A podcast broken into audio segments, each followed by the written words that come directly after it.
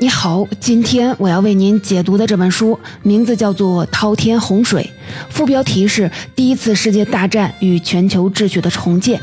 这是一部多次获奖、备受好评的历史巨著。它的主题讲的就是1916年到1931年之间国际政治秩序的变迁。众所周知，我们今天的国际政治秩序源于二战当中反法西斯盟国对德意日轴心国的胜利。在几经波折变更而来。按照本书的作者英国著名的历史学家亚当·图兹的论点，二战本身就是第一次世界大战后国际政治与经济秩序构建失败的结果。所以说，要想深刻的理解今天国际政治经济秩序当中很多矛盾与底层逻辑，我们就不得不回到本书描写的那个时代当中去。在一九一六年到一九三一年这段时间里，第一次世界大战使欧洲列强严重的衰落，经济实力冠绝全球的美国顺理成章的走向了国际舞台的中心。于是啊，美国尝试通过建立国际联盟来构建一个自己主导的国际秩序，但由于美国和欧洲各国各有私心，政治理念分歧太大，导致国际联盟建立后根本无力维持和平，屡屡的遭到了挑战者的破坏，最终导致一战结束后仅仅二十年，更加惨烈的二战便爆发了。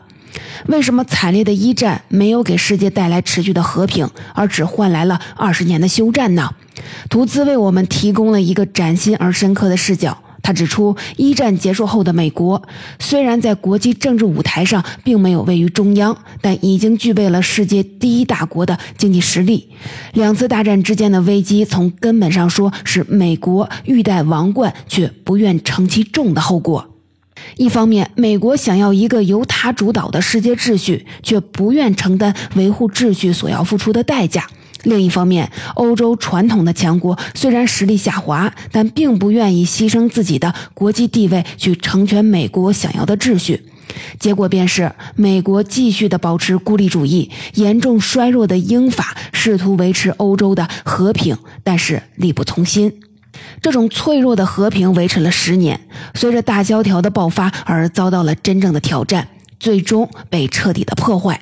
接下来，我将对书中的内容进行提炼概括，分三个部分来为您解读这本书。在第一部分当中，我们一起来看看美国在一战当中的处境和打算。在第二部分，我们来说说为什么凡尔赛体系必然失败，为什么国际联盟缺乏约束力。在第三部分，我将为您分析上世纪二十年代大萧条的真正起因，以及德日意等挑战国际秩序的极端势力为何会兴起。最后呢，我们再来总结一下《滔天洪水》一书能给今天的我们带来哪些启示。故事啊，要从第一次世界大战说起。我们都知道，一战之所以空前残酷，便在于它是一场全民动员的总体战。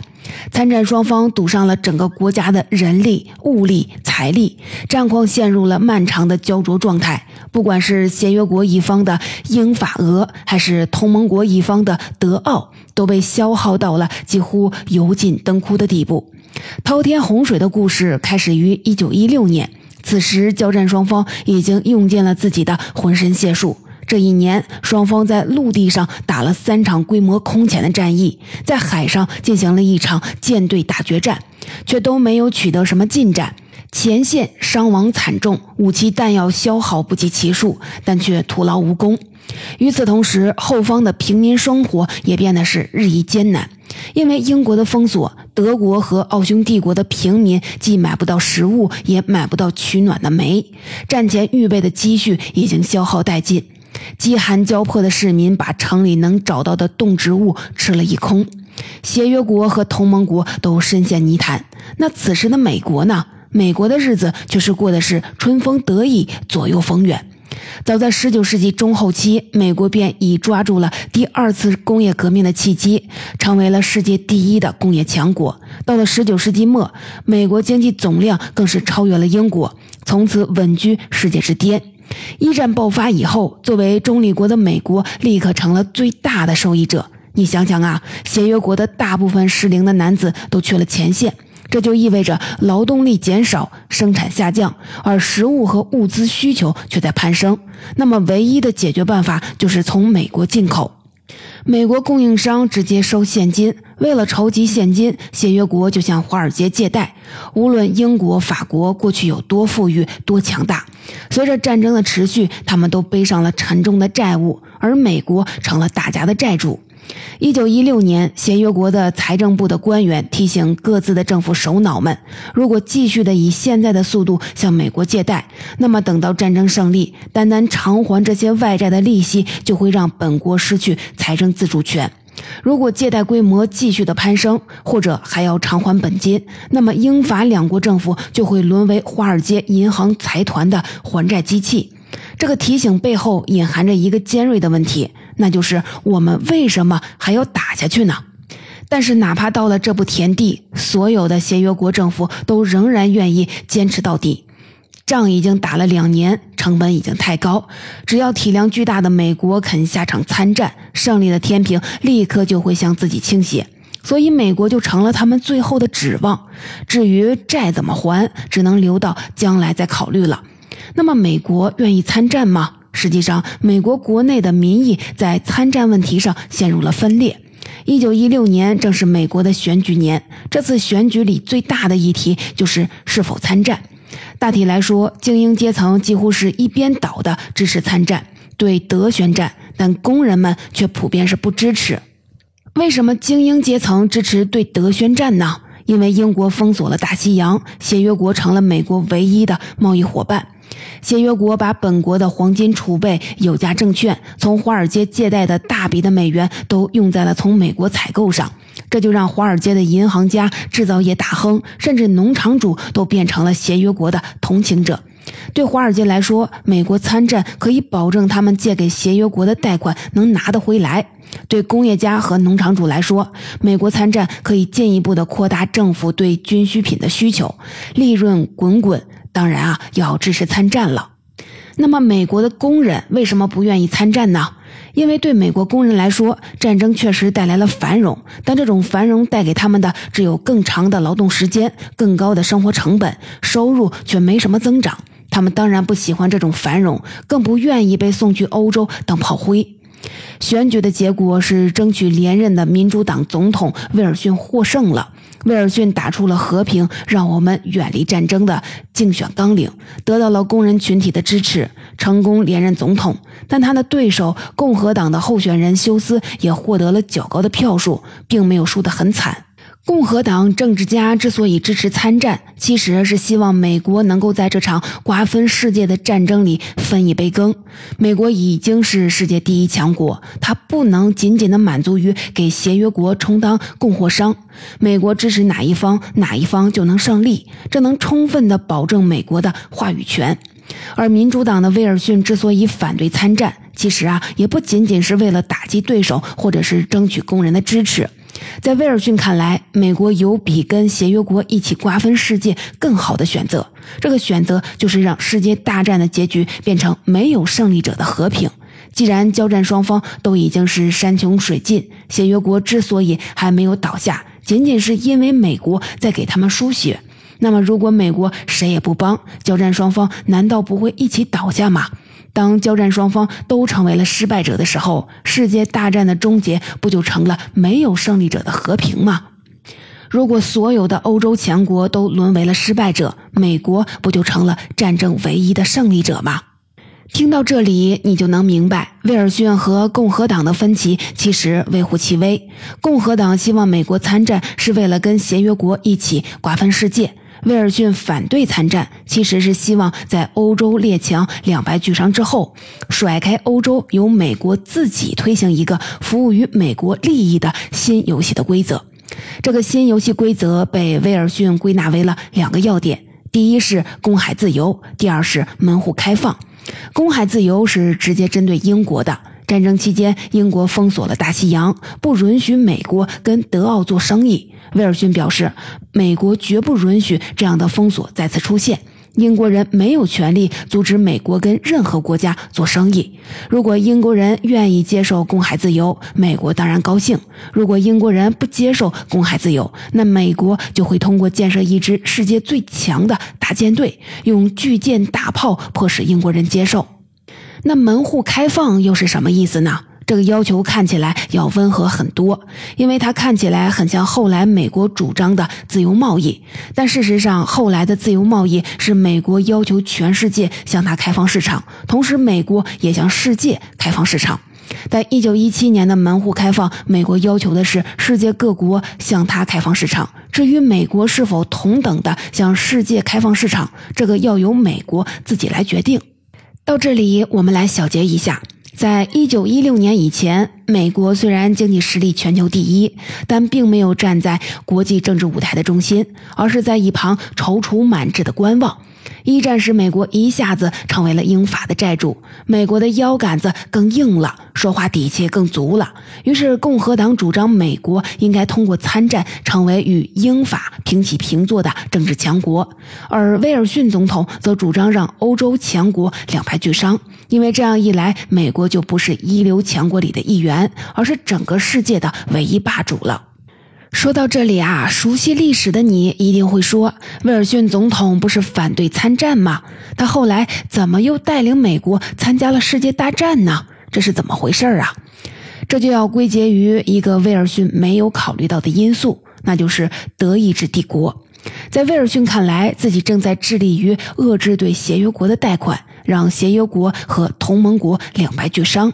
但是当时的德意志帝国眼里，美国是在干什么呢？对他们来说，美国根本就是在给协约国源源不断的输血嘛！快三年的时间里，我们的敌人吃你美国的，穿你美国的，他们用来打我们的子弹、炮弹、炸弹也是你美国造的，而且你美国还不收他们的钱，所有这些东西都是赊账买的。你跟我说你是中立国，你当我傻吗？所以，德意志帝国在一九一七年终于是坐不住了。他的潜艇开始在大西洋上无差别攻击所有国家的商船。德国外交部甚至试图在美国拼凑一个针对美国的军事同盟，这就彻底激怒了美国。在美国主战派的压力之下，威尔逊只得在一九一七年四月二日对同盟国宣战了。但美国的共和党政治家在敦促威尔逊参战的同时，也对威尔逊的“没有胜利者的和平”提出了自己的批评。他们指出，从理论上说，没有胜利者的和平确实是对美国最有利的局面。但公海自由也好，门户开放也好，要给美国带来好处，都要有一个基本的前提，那就是整个世界的大部分地方必须维持着基本的和平和秩序。因为只有世界保持着和平和秩序，这样美国才能利用在资源、劳动力、技术、资本各方面所拥有的优势，让美国商品战胜其他的商品，让世界贸易的大部分的利润流向美国。可如果欧洲列强全部陷入了崩溃，那他们遍布全球的殖民地和领土就会陷于无政府状态，这势必让美国推行的公海自由和门户开放变成了一纸空文。这是一个非常有道理的批评，也揭示了美国在构建全球秩序这个问题上的两难处境。对美国来说，最理想的是只获取利润，不承担成本。美国的商品在各方面都具有优势，只要有公平竞争的商业环境，美国就能获取全球贸易利润里的大头。但是如果全球贸易里的利润大部分都归了美国，欧洲列强为什么还要辛辛苦苦地维持殖民地的秩序，发展殖民地的基础设施呢？不论如何，威尔逊就这样带领着美国参加了世界大战。虽然他极力的声明，美国并不是协约国的一份子，美国是独自对德国、奥匈帝国宣战的，但事实上，美国确实成了协约国的盟友。一个最直接的结果就是，美国批准了提供给协约国的自由债券。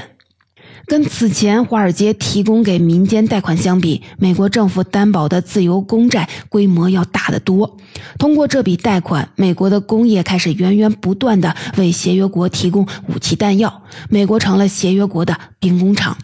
有了美国的强势加入，胜利的天平果然迅速地倒向了协约国的一方。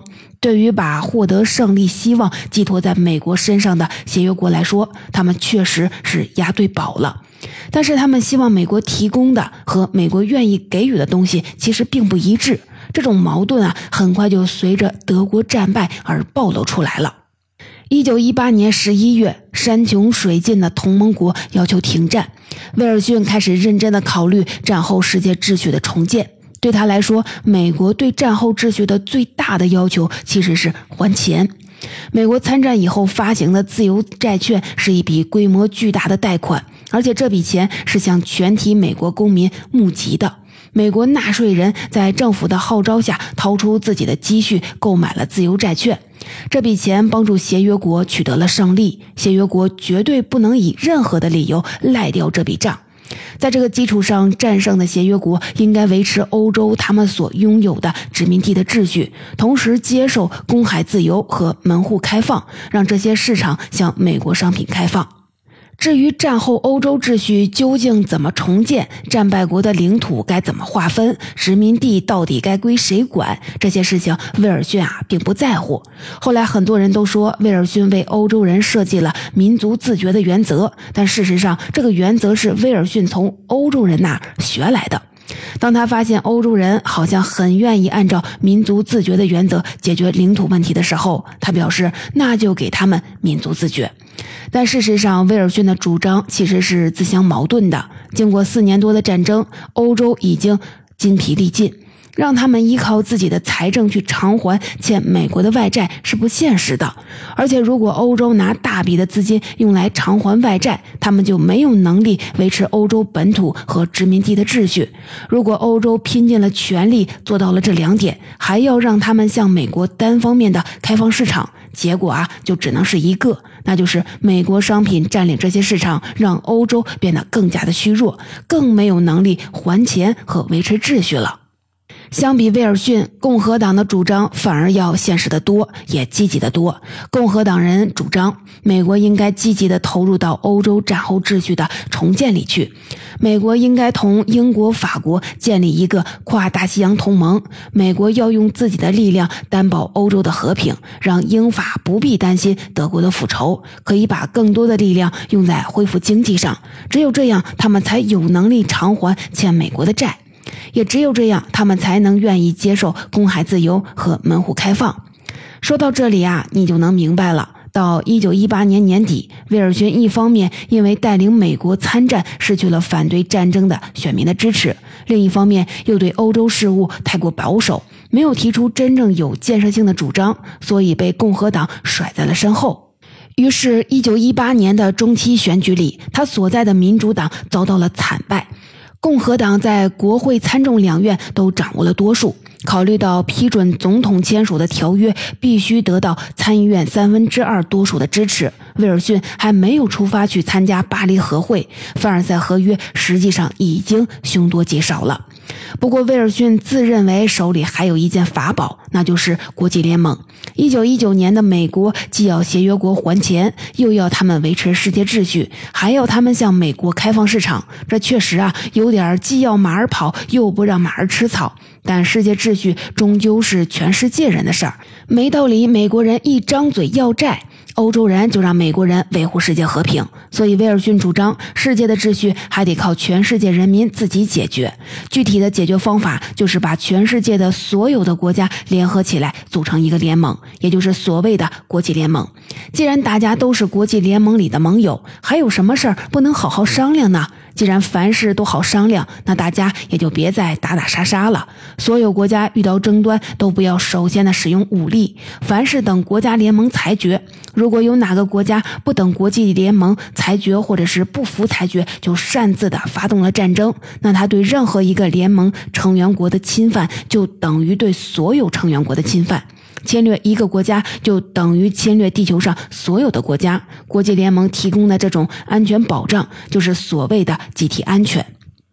国际联盟和集体安全的理想，即使在一百多年以后的今天，看起来也是非常高大上的。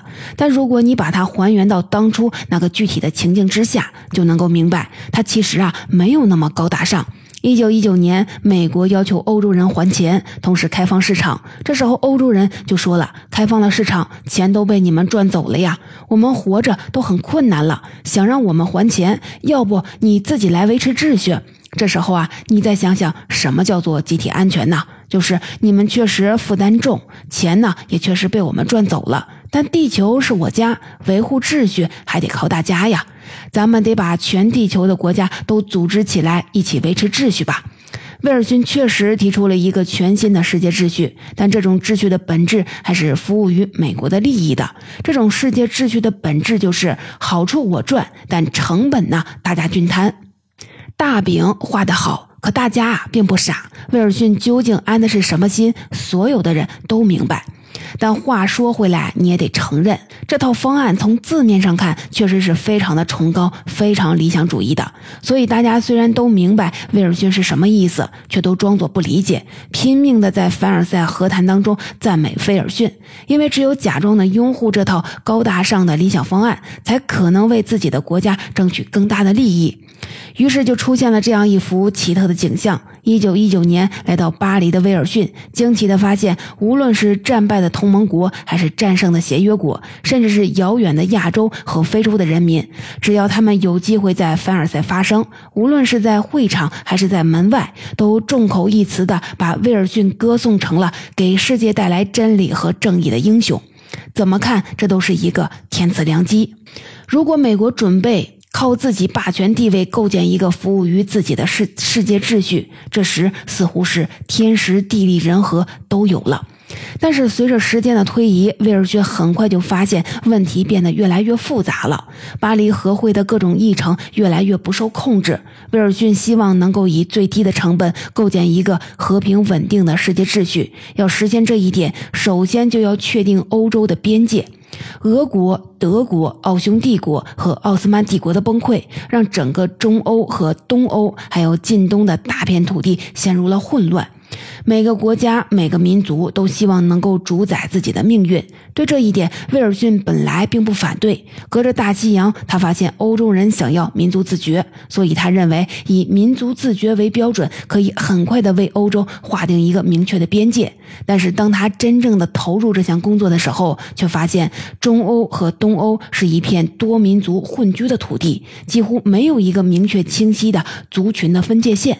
威尔逊被这些错综复杂的民族关系弄得不胜其烦。这还不算，连亚洲国家都开始不安定了。日本人跳出来要求继承德国之前在中国山东，尤其是青岛的各项不平等特权。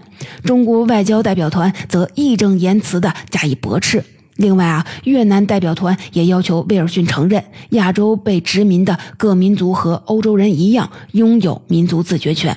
如果这个请求成立，那么欧洲列强在亚洲的殖民体系可能在一夜之间就瓦解了。这些可比欧洲各国之间的领土纠纷更麻烦的多了。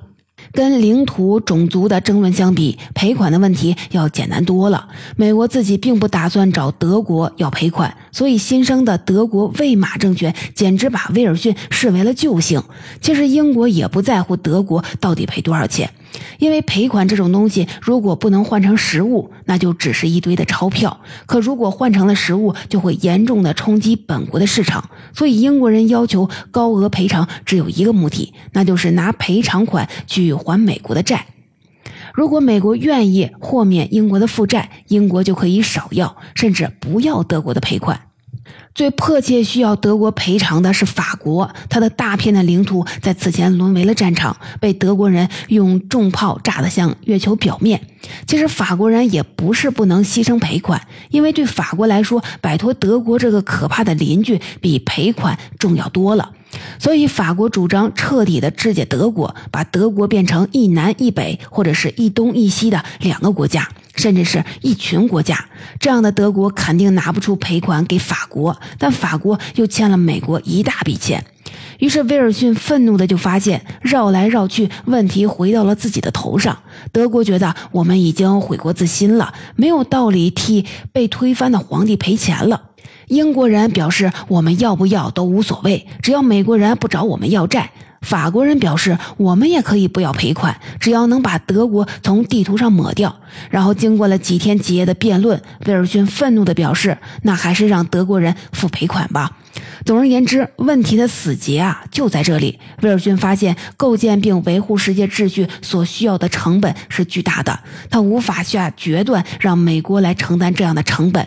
另外啊，对英法这样的传统强国来说，一旦美国真正主导了世界秩序，他们的殖民帝国就要烟消云散了。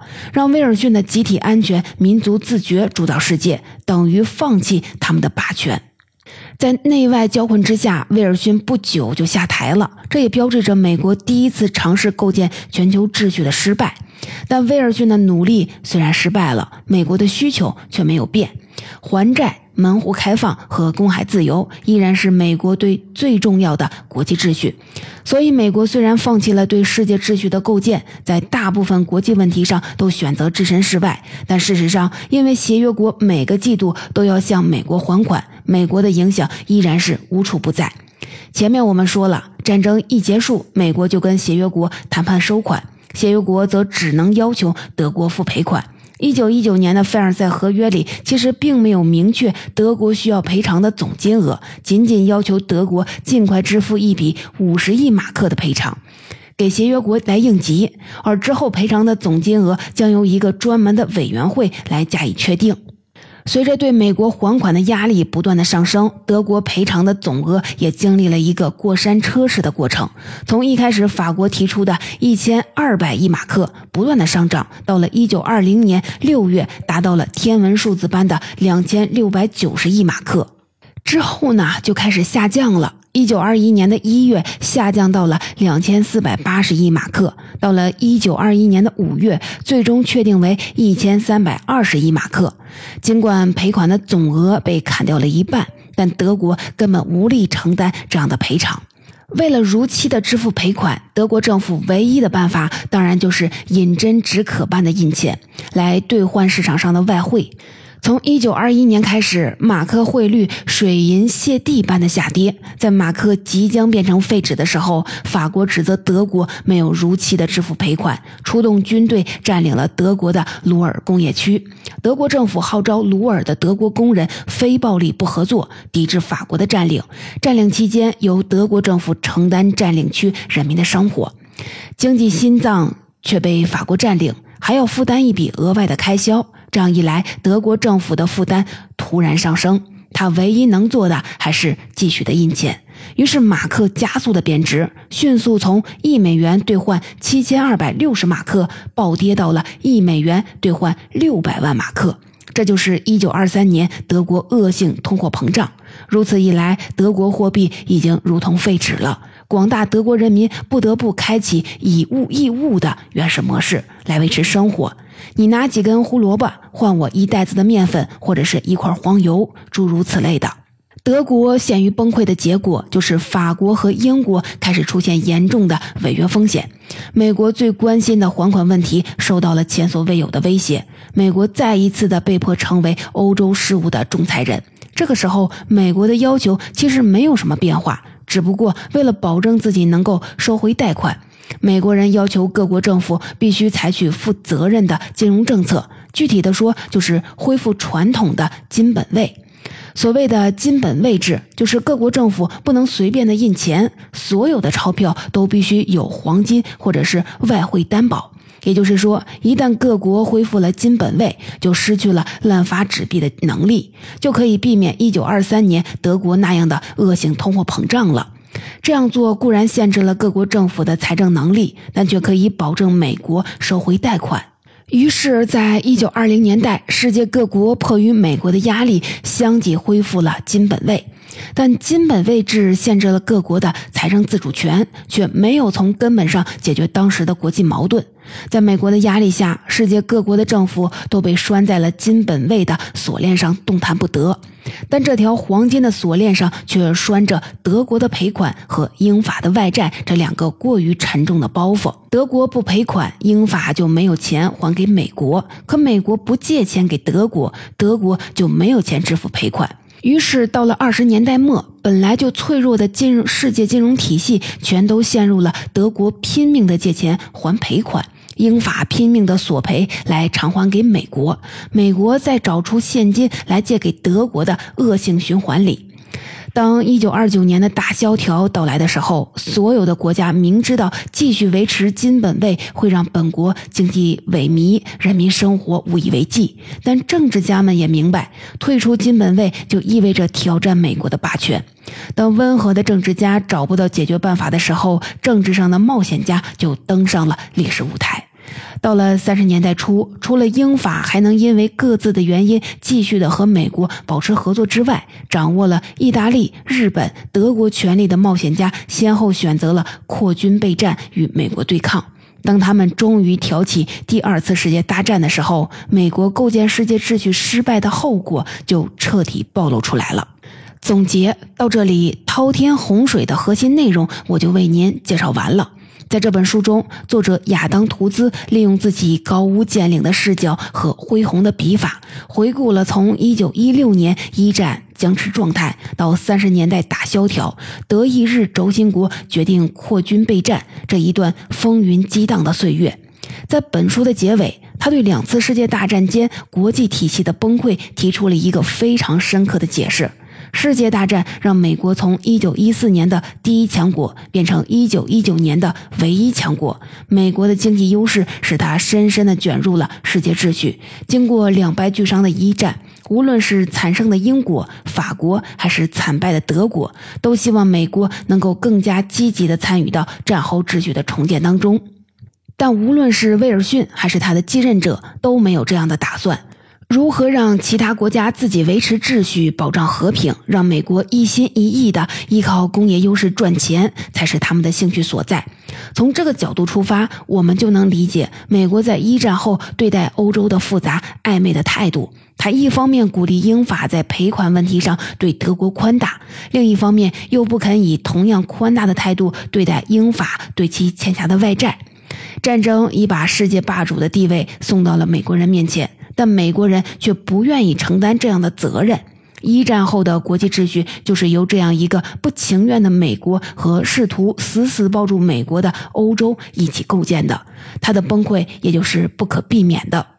很多的历史学家都说，更残酷、破坏力更大的第二次世界大战，其实不过是第一次世界大战的余波。确实啊，从某种意义上来说，美国的迟疑、缺乏政治经验和自私，以及欧洲各国的疑心，是导致一战后欧洲乃至世界政治经济秩序未能凝聚共识，反而恶化的直接原因。